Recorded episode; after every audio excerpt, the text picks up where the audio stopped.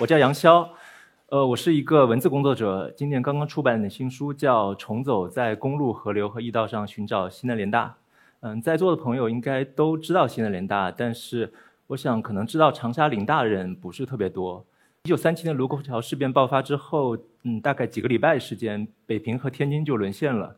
当时的清华大学、北京大学和南开大学奉教育部命令合组国立长沙临时大学。在长沙是一九三七年十一月一号，嗯，长沙林大正式开学的。不过仅仅过了三个多礼拜，呃，十一月二十四号，长沙就遭受到了日军的第一次空袭，伤亡还挺惨重的。然后很快，上海和南京都相继沦陷了。嗯，广广州和武汉也就是受到日军的一个重点的攻击，所以夹在中间的长沙就不太适合作为久居之地了。于是从一九三八年一月开始。国立长沙临时大学就分三路西迁昆明，这个就是著名的西南联大由来。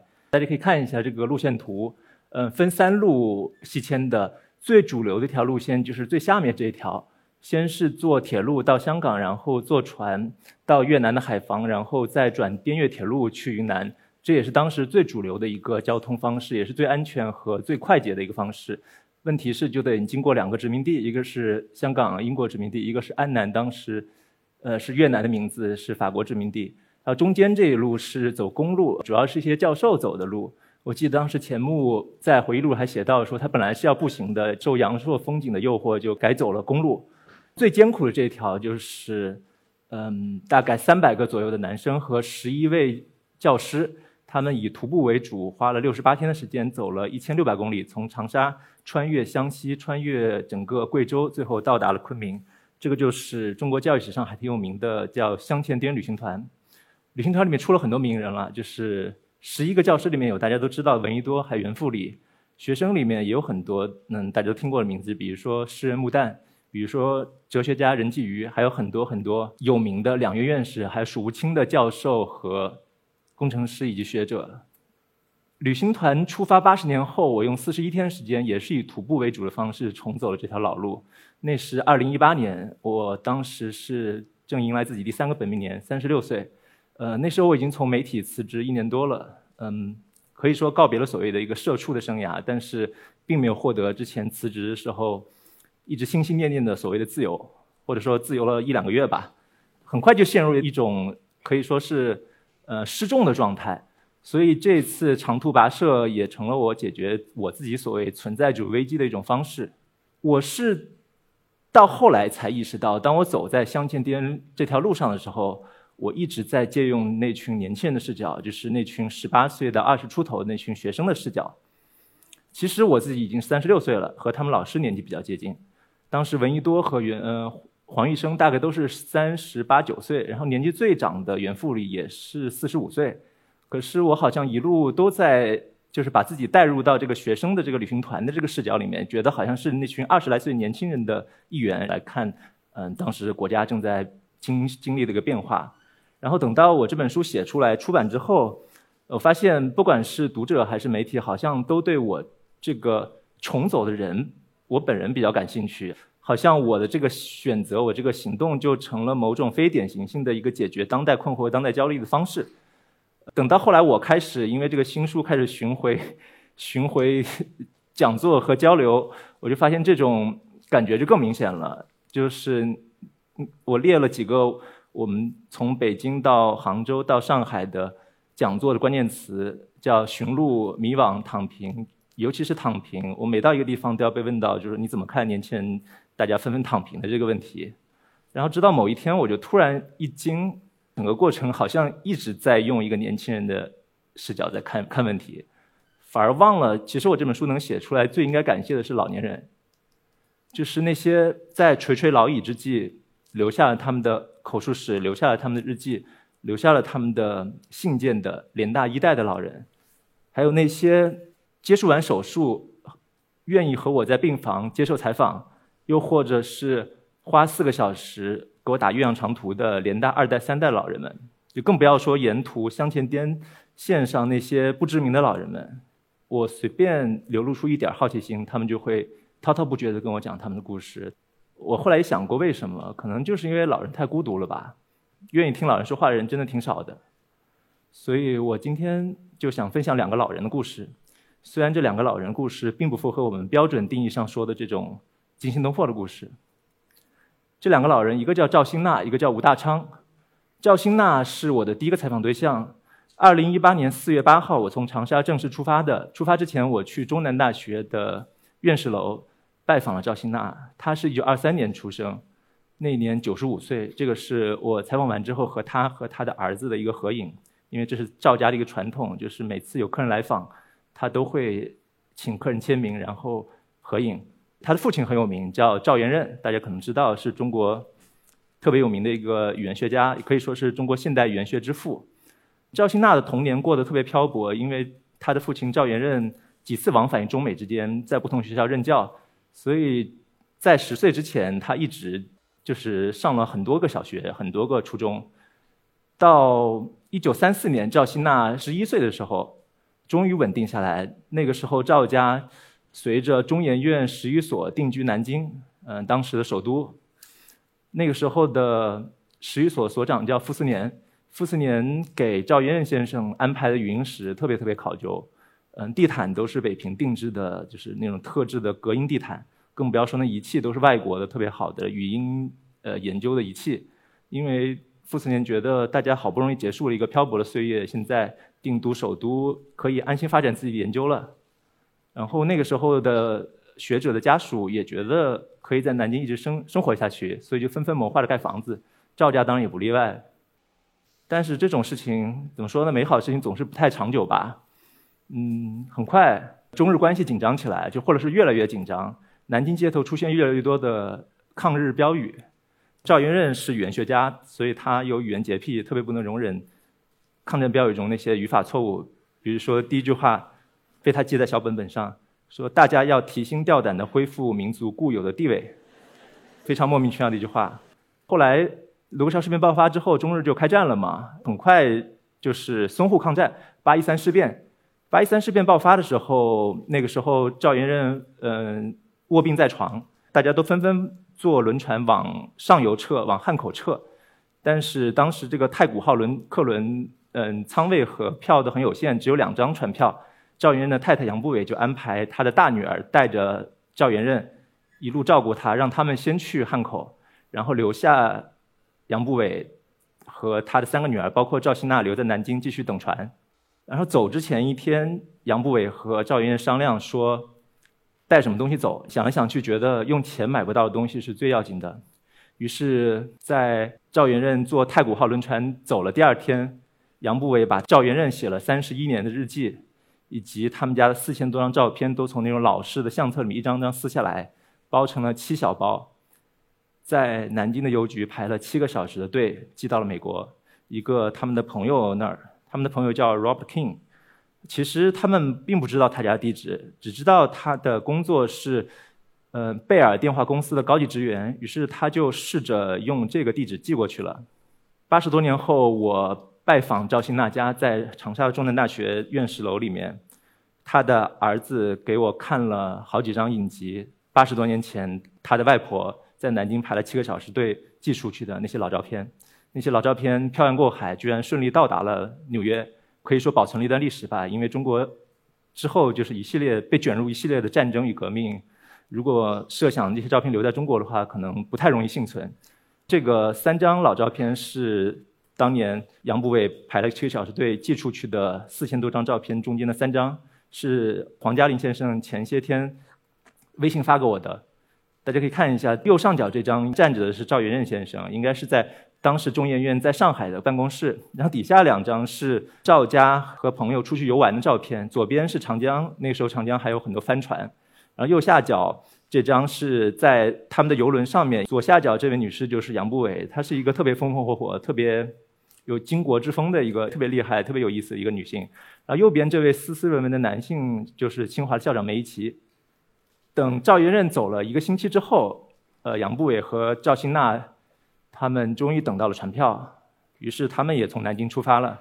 第二天中午，船到了九江临时停靠的时候，上了很多呃小贩。赵新娜告诉我说，她记得母亲当时跟一个卖瓷器的小姑娘讨价还价了半天。嗯，最后决定一花一块钱买下一尊白观音。就在他准备付钱的时候，突然响了空袭警报，于是所有的这些小贩就急匆匆的走了。于是他们就拿了一个不要钱的白观音，这个白观音跟着他们一路从九江到汉口，又南下长沙，然后又坐汽车去了广西，又坐火车去了云南，然后漂洋过海又去了夏威夷，去了耶鲁大学所在的纽黑文，去了哈佛大学所在的剑桥，现在在美国的华盛顿，在。赵希娜的大姐赵如兰的女儿家里面，后来有朋友读我的书，说看到白白观音这个细节，就想起了我这本书里面很多人命运其实和白观音挺像的，就是你在一个大时代被卷入一个洪流，然后一直漂流漂流漂啊漂啊漂到一个自己都不知道的地方。我们再回来说赵希娜哈，赵希娜他们上了轮船到了汉口，然后又坐火车南下到了长沙，终于和父亲重新团圆了。那个时候，国立长沙临时大学也正在筹备开学，很多北大、清华、南开的教授已经南下到长沙了。很多人都是赵元任的好朋友，所以他们家就成了一个临时的一个聚餐地。有一天呢，大家买了一只火腿，准备煮来吃。然后有一个刚刚从南京撤下来的另外一个朋友也来了，然后大家就纷纷问他南京的情况怎么样。然后他就告诉赵元任夫妇说，赵家的房子不幸中弹了，呃，整个都烧掉了。不但是所有他的家什、所有的房子、所有的赵元任的几千册藏书都烧没了。后来几十年后，杨步伟就是赵元任太太写回忆录，回想起他们离开南京前一天，胡适先生来了，然后胡适问他说：“我我的我的太太过几天要来来南京，能不能在你们家借住一下？”杨步伟说：“当然没有问题。”于是他就在走之前把所有的床单和被套都换了新的，走之前还在。床边的桌子上放了一束玫瑰花，几十年后，杨步伟就在回忆录写，这是他原话，至今闭眼还觉得家中还是那样的。我说的第二个老人故事是叫吴大昌。一九三七年十一月一日，长沙林大开学，当时的清华大学机械系大二的学生吴大昌，卢沟桥事变爆发的时候，他其实已经离开北平了，因为放暑假，结果这个暑假就变得非常非常漫长，因为一直在等开学。可是不知道什么时候开学，也不知道在哪里开学，于是他就在这个特别漫长等待里面读完了当时清华大学中文系主任冯友兰写的《中国哲学史》，有五十多万字。吴大昌在十月份来到长沙之后，就进入了长沙林大就读。如今呢，他是香甜点旅行团里面唯一一个还健在的人。他是一九一八年出生，我第一次采访他是二零一八年。五月下旬，他已经过了一百岁。我从来没有采访过一个百岁老人。然后有一个朋友就提醒我说：“你悠着点儿，呃，跟他聊一个小时就行了，别把老人累着了。”我觉得也提醒的挺有道理的。结果我去了他在北理工大学的家里面，第一次就聊了四个半小时，最后把我聊垮了，是我主动结束的。吴大昌就是一个特别精力充沛的人。反正我第一次见他的时候，他是每天读书看报，自己到到楼下遛弯儿。然后我还找到了他们当年的照片。呃，我们回到一九三八年哈，吴大昌在旅行团里被被分入了第二大队一中队一分队。呃，哪个是吴大昌呢？就是大家看第一排的右手边第二位，个子不太高，圆圆的脸，有点虎头虎脑的。吴大昌其实还记得一些八十年前的片段，和他在一个小分队里面有一个。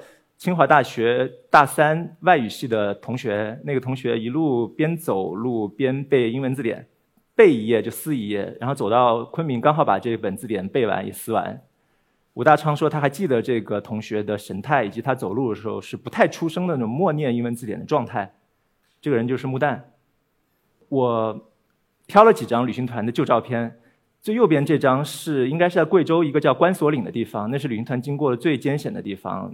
大家都是用爬着才上来的。右下角这张，对于到底是在哪里还有争议。我想他一定是在湖南，刚出发没多久，因为他们是二月二十号左右出发的，那时候湖南还是冬天，天气很冷。他们穿的是学校统一发的黑色的一个棉大衣。他们走着走的，从冬天走到了春天，从春天走到了夏天。等走到贵州镇远的时候，在镇远的五羊河畔，大家在那儿游泳、洗浴、晾衣服。呃，已经可以光着膀子了。这张横的照片是已经走到了贵州西部，应该是中午在一个山坳里面，呃，那时候人们叫打尖，就是吃点随身携带的简单的午餐，做一点休息。这张照片分辨率还挺高的，但是并没有高到足以让你看到里面人每个人都在干什么。但我猜里面肯定有人在打牌，因为吴大昌跟我说，打牌是旅行团最重要的娱乐方式。有的学生愿意起早贪黑走，就是为了早点到这么一个打尖的地方，可以多打会儿牌。然后旅行团跋山涉水走了六十八天，一千六百公里，到达昆明是一九三八年四月二十八日。当时走就走另外两条路的同学都已经提前到了，所以有很多师生来欢迎他们，包括赵元任所在的中研院十一所，他们也提前到了。这是在昆明的正义路，可能有些建筑现在还留着，就格局还没有变。他们背后高举着一个横幅，叫国立西南联合大学，这时候已经改名叫西南联大了。呃，慰劳香甜的旅行团，但是最人注目的还是前排的四个男生，他们举着一个很大的花篮，这个花篮是教授太太们的礼物，由四位少女献给他们。最左边这位就是赵新娜，赵新娜穿着是白底蓝花长衫，这是她自己缝制的。不过赵家在昆明没有待太久，因为一些原因，呃，赵元任就选择出国，他接受了夏威夷大学的一个 offer，嗯，就举家赴美。那个时候，因为在国难之中，所以赵新娜根本不肯走。后来赵元任答应他说以后还一定会回来，他才和父亲一块儿赴美。他们先去了夏威夷，在夏威夷待了一年。在夏威夷的时候，人人都在讨论希特勒。那个时候，英法这些西方大国对纳粹德国采取绥靖政策。赵新娜就记得当时她的母亲就非常敏锐地对他们说：“希特勒不可能就此罢手。”他们在夏威夷待了一年，赵云又接受了耶鲁大学的 offer，去耶鲁任教。于是他们坐上船，从夏威夷又继续横跨太平洋，去了美国的东海岸。他们是一九三九年九月一日船到达纽约港的。同一天，纳粹德国进攻波兰，二战爆发。赵新娜一九四一年十八岁的时候考入了拉德克里夫学院，这个学院后来并入了哈佛。他本来学的是数学，因为有一位犹太的老师讲化学讲的特别好，所以就改学了化学。他跟我回忆说，那时候美国十八九岁的年轻人，虽然外面世界都在打仗，但是美国还挺安静祥和的，所以大家都是参加舞会或者是去约会、去 date 之类的。这张照片是在哈佛大学校园内有一个叫行人街二十七号，是赵家的一个小房子。这是赵元任、杨步伟和他四个女儿的合影。赵新娜就是挨着父亲赵元任的这位，是里面最漂亮的，所以当时也不乏追求者。但是赵新娜，她跟我说：“说我哪儿也不去 date。”她的母亲杨步伟就转述别人的话说：“你们家二小姐太骄傲了，谁都请不动。”然后赵新娜回忆起这段话，就跟我说：“说我没有心情，因为国家在打仗。”他在哈佛最好的朋友都不是美国人，都是那些欧洲流亡到美国的犹太难民的孩子。他觉得他和他们比较有共同语言，一直到他现在，他最好的朋友还是一个捷克的犹太人。他一直到晚年还和他保持通信。我是二零一八年四月份拜访的赵新娜，他说，今年春节不知道为什么没有接到这个犹太女同学的来信。他还挺担心他们的，因为两个人都已经九十多岁了。吴大昌一九四零年从西南联大毕业，来到了重庆。那个时候，重庆四零年的时候，大家知道轰炸的非常厉害。吴大昌说，他自己心里总有一团阴影。到来年四一年，这个阴影就更大了。首先是皖南事变年初的，嗯，国共之间裂痕就越来越大。然后紧接着，纳粹德国进攻苏联。本来苏联还能够有余力帮中国，现在也没有力气了。用吴大昌话说，就是总是不好的消息，一直都是不好的消息。吴大昌毕业后第一份工作是在江津，是在一个金矿勘探厂。后来他就换了工作，年底的时候被调到了资源委员会在綦江的，也是属于重庆的一个叫冶炼厂。然后那个冶炼厂的厂长是一个华侨，有一台收音机。他就记得他到达当天，就是通过这个厂长的收音机。听到了日军偷袭珍珠港的消息，吴大昌，我记得他当时跟我描绘他的感受，说就好像得到了一个胜利一样。他后来又顿了顿，说这么说很不好，听起来像是在崇美。但这其实就是很真实的情况。那时候在重庆的人，大家都觉得日本人犯了一个错误，去推了美国一把，把美国推向了彻底的对立面，对日本宣战，成为了中国的盟国。吴大昌说，那个时候重庆整个沉闷的空气就都没有了，但大家生活还是非常拮据的。吴大昌说，他们当时他的工资一个月的结余可以买一条裤腿，两个月的结余可以买第二条裤腿，三个月的结余可以买一块布，这样三个月工资的结余就可以买一条裤子。有好长一段时间，吴大昌只有一套衣服。他们当时是上两个礼拜休一天，所以他的办法就是在休息前一天的晚上。把衣服洗干晾起来，第二天不出门。当然，在重庆就还得等天气晴。那个时候，他说虽然生活很艰苦，好像大家都还挺愉快的。然后很多同学或者是学生同龄人，毕业于联大的、浙大的、武大的，都生活在那种二三十个人的大通铺里面。过年的时候，吴大昌记得贴了一个对联，这个对联是他告诉我的，字是没对上的，但是。我觉得对联还挺有意思，叫“茅屋三间，广庇天下寒士，欢声一片，尽是场中实习员”。那个时候重庆是陪都嘛，所以美国大使馆也在这边。如果你懂英文的话，你给美国大使馆写一封邮件过去，他们就会给你定期寄送这种新闻简报。于是吴大昌和他同学们就在这些新闻简报里，跟着美国的海军陆战队一个个攻占被日本占领的太平洋的岛屿。他说士气还挺高的。然后我们回到赵新娜，那时候她已经在哈佛读书了。一九四一年那时候她十八岁，当时他们住在行人街二十七号。行人街二十七号总是人来人往，因为他们的朋友很多。这是其中一张老照片，最下面中间的是胡适，他的左手边是杨步伟，再左手边是赵元任。杨步伟的上面是周一良，周一良上面是杨连生，这些都是后来史学大家。当时赵家的客人特别多，有时候一天来上百人，分好几波来。然后杨步伟就发挥了他特长，他做东西特别好吃。赵新娜因为已经十八岁拿到驾照，所以他就自愿担任了母亲的司机，带着杨步伟去美国的超市搜罗各种美国人不吃的食材，比如说嗯牛舌、鸭嘴啊，或者是凤爪之类的东西。反正赵新娜她后来还出过一本食谱，讲中华料理如何。如何做的这本书是赛珍珠作序，还成了美国的畅销书。总之，他是做东西特别好吃的。他家客人一波接着一波。某一天，要是没有客人来，杨步伟就会说：“我都懒得做饭了。”当时他们家的饭菜太受欢迎，所以也成了清华大学学生会的一个据点。某一天，赵新娜在聚会之后去厨房，看到一个高个儿男生在主动帮着洗碗，赵新娜就冲他嚷说：“你别把碗砸了。”然后就帮着他一块儿洗碗。这个男生叫黄培云，是清华大学1938级化学系的毕业生，当时正在 MIT，就是麻省理工学院攻读硕士。当时黄佩云还参加了一个哈佛大学和麻省理工大学、麻省理工学院的一个呃学生歌咏队——中国留学生歌咏队，呃，简称蛤蟆歌咏队，就哈麻嘛。对，然后当时赵新娜也在歌咏队里面，大家唱的最多的歌就是《凤阳花鼓》。后来和黄佩云合租的同学发现，他去赵家去的越来越频繁。到一九四四年胡适先生生日那天，赵家就举办了一个小型的呃宴会，在宴会上向四十多个客人宣布，他们的赵新娜和黄培云订婚了。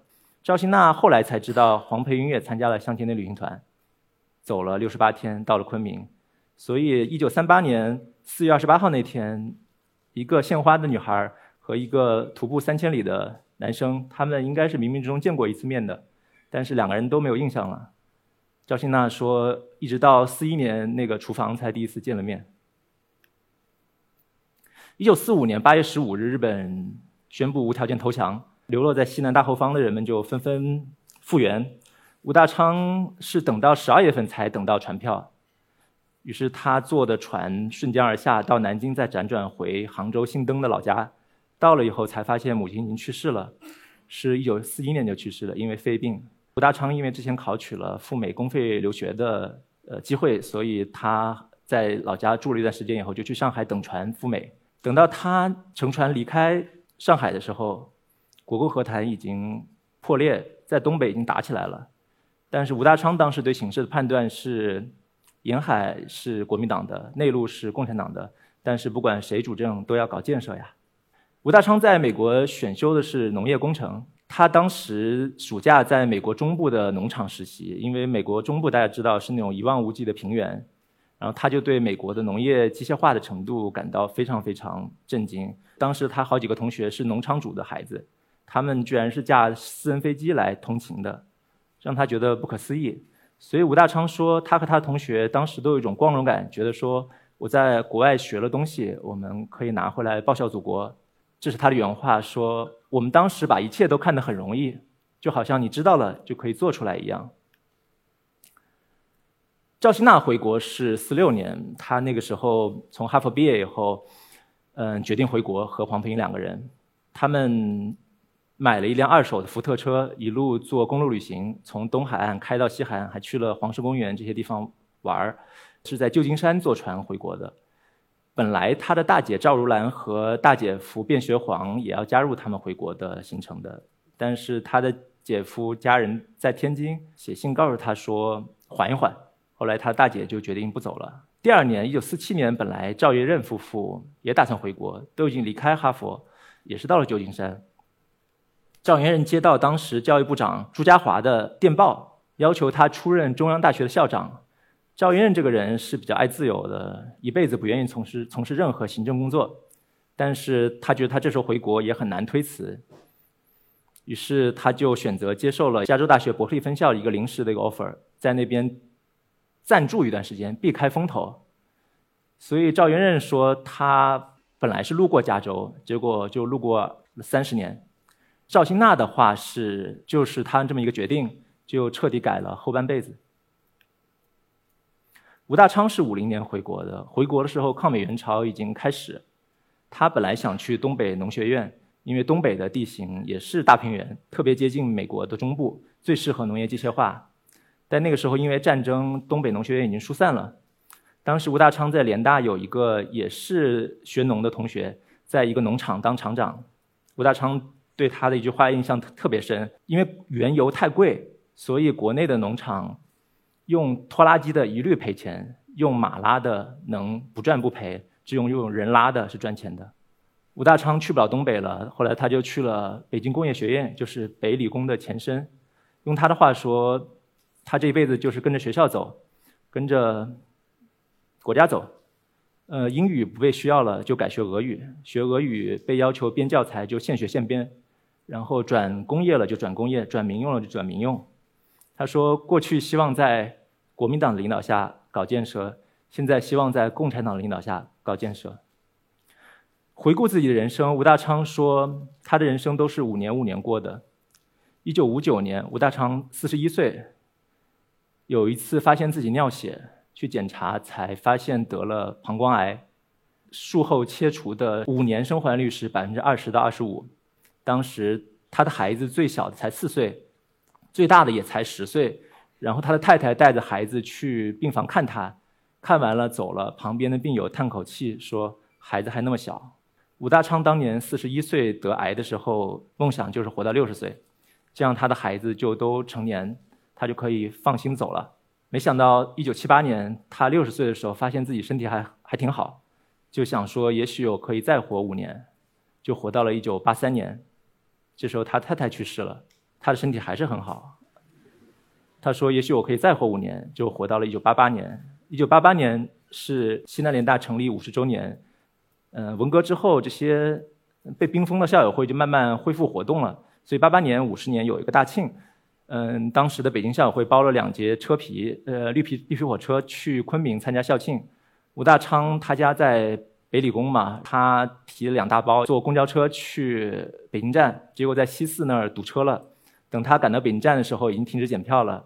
他就冲到检票口，那个检票员跟他说：“你赶紧跑，看还能不能赶上。”然后一个七十岁老人还得过癌，就背着两大包一路狂跑，就真赶上了。他说他走到自己座位的时候，火车刚好开动，然后旁边那些脸大的校友还调侃他说：“你掐时间掐得真准。”吴大昌跟我说：“说年轻的时候是觉得人是不会死的。”当你得了癌，你才意识到死亡离你其实是很近的事情。然后这时候你才会进一步意识到，一个人能活下来是很幸运的事情。后来武大昌也是五年五年的活，活到了八十岁、九十岁、一百岁。二零一九年我第三次采访他的时候，他已经一百零一岁了。我记得当时我和他一家人在北理工的一个餐厅吃饭，过来了一个他儿子的朋友，我想大概是嗯一个北京人，就是说您老多大了？武大昌说一百零一岁，说然后这个。北京这哥们就说说那不够呀，得冲一百二十岁活，得再活个一百五十岁。吴大昌当时摆摆手跟他说：“你不要给我加任务，你给我加任务我就睡不好觉，整天担心完不成任务，这样这样对我很不利。”再说回赵新娜哈，赵新娜是赵家四个女儿唯一留在大陆的人。作为一个知识分子，大家可以想见他们之后会遭遇了什么。但是不管怎么样，他们活下来了。他再一次见到自己的母亲和父亲是一九七三年，二十七年之后。当时中美关系解冻，赵元任和杨步伟作为贵宾访华。那时候，赵新娜的儿子黄嘉玲正在下放，接到上面通知说要带着自己母亲去接自己的外婆，于是他们就从长沙急忙忙地赶到了广州。他们只知道说赵元任和杨步伟是从香港入境，会坐火车到广州，但是什么时间、车次都不知道。他们打听也没有人告诉他们，于是他们就在广州火车站外面傻等，一直等到最后一班火车都走了，也没见着人。后来他们接到黄培云，黄培云当时在北京出差，给他们发了一个电报，说赵元任和杨步伟夫妇已经到了北京，他们才知道。当时他们到广州之后，走的是 VIP，出站之后就直接被革委会接走了，宴请一番，直接飞了北京。然后到了北京，是黄佩云他们女婿接的他们。杨步伟这种性格的人一看就急了，说：“女儿呢？”黄佩云解释说：“女儿去广州接你了，跟你们错过了。”杨步伟根本就不信，这个其实是当时文革期间访问。回国的这些海外宾客的正常反应，就是你在机场或者在火车站没有见到自己的至亲，然后接你的人说他们在家里等你，等你到家到了住处才被告知他们已经去世了。所以杨步伟当时就很着急，觉得自己女儿没熬过来。赵新娜这边呢，就又和儿子急匆匆的从广州回长沙。后来他的儿子黄嘉玲跟我回忆说，他们。还没进门，就已经听见家里的电话声一直在响。等进了门，赵新娜接上电话，黄嘉玲形容说：“外婆声音那个大呀，整个屋子都听得见。”但是哪怕听到了自己女儿在电话里声音，杨步伟还是不相信。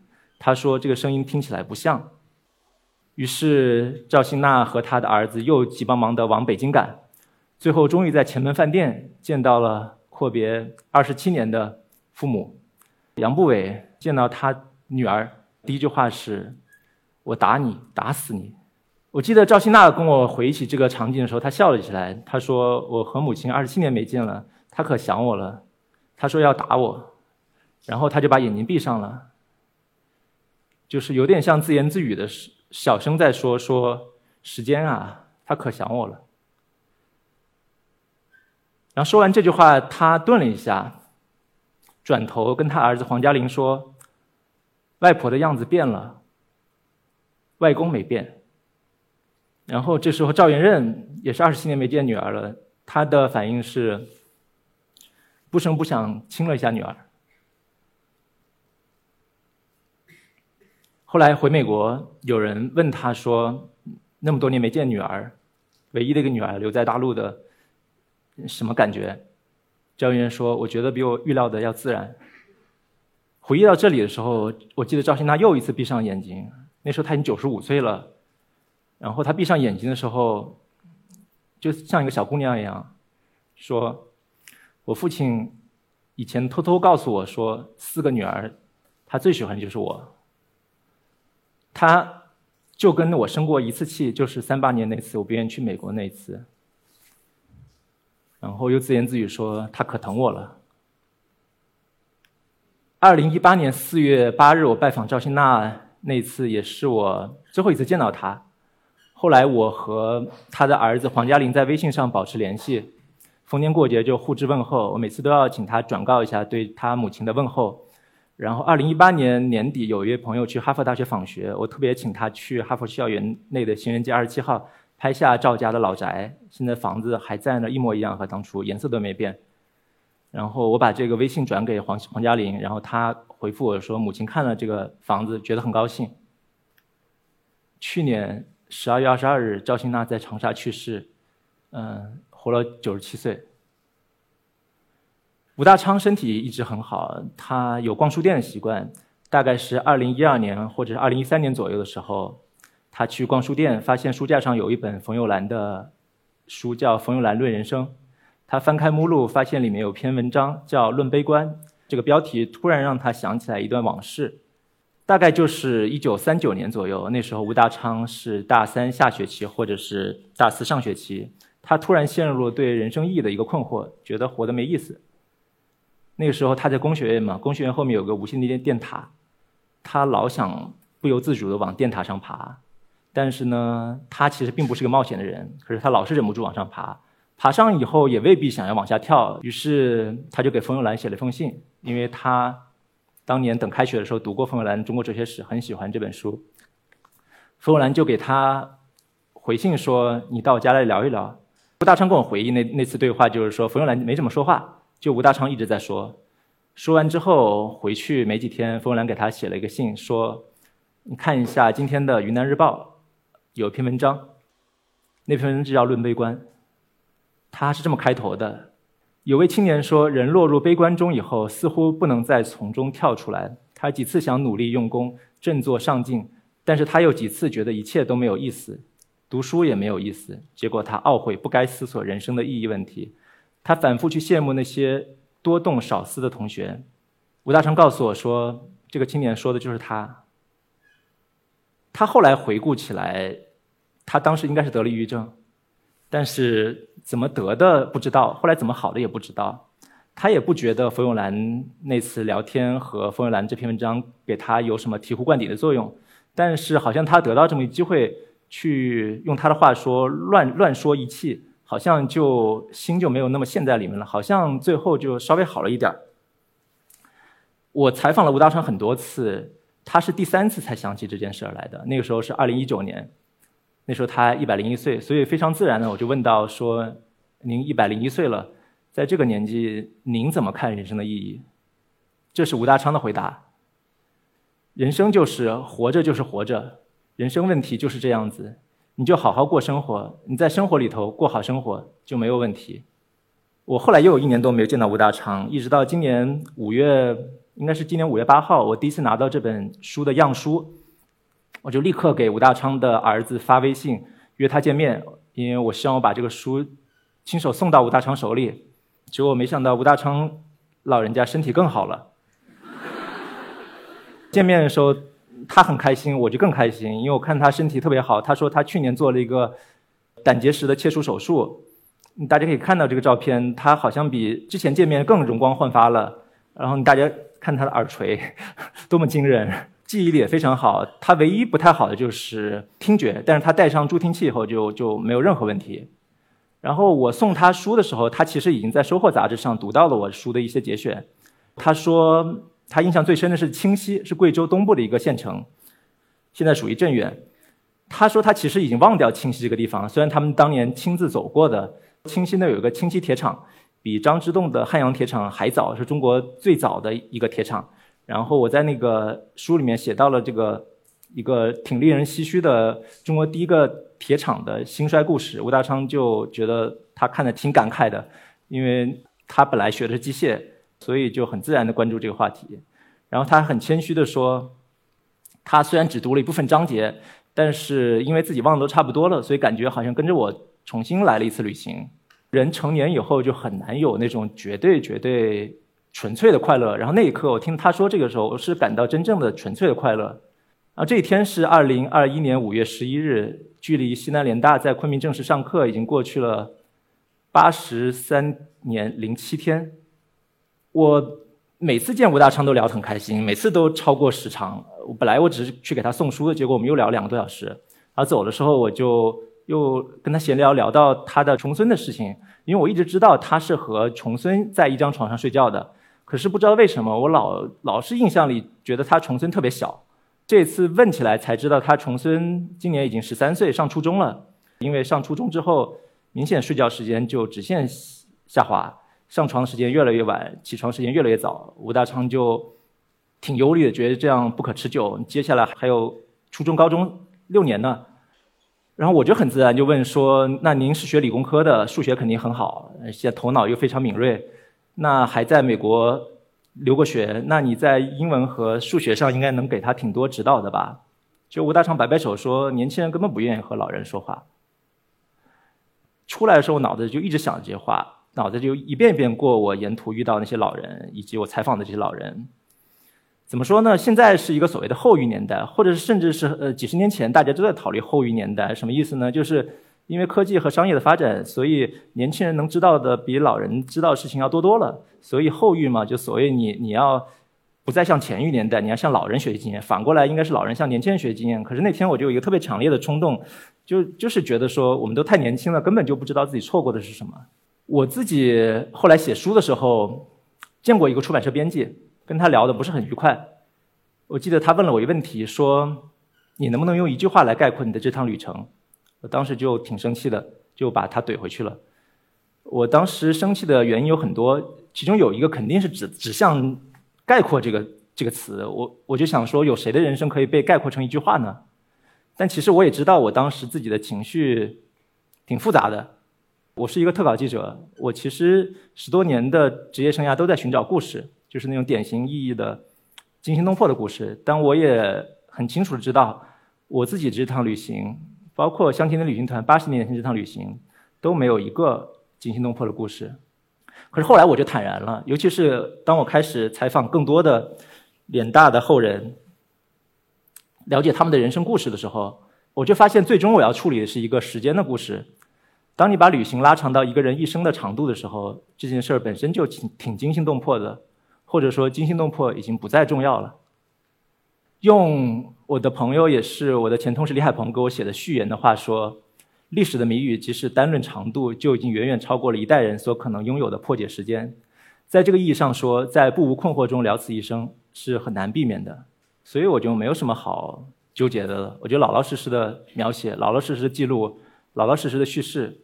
所以让我们回到最开始吧。旅行最开始的时候，一九三八年，他们本来是二月十九号整队从韭菜园一号，当时长沙圣经学院出发，沿着中山路一直走到当时的中山码头。当时因为编组的问题，所以二十九号那天没有出发成，到二十号那天才离开。有一个学生在他的文章里描述当时的情景。那是一个黄昏，水陆洲就是现在的橘子洲，水陆洲上往来的客人火把连着火把，对岸的岳麓山在天边投下黑色的轮廓。卖宵夜的老人记得每一个熟客的口味，卖完了当日的饺子和馄饨，他找了个地方坐下来，听码头的歌女歌唱，对往来的行人感叹：时间过得真快啊！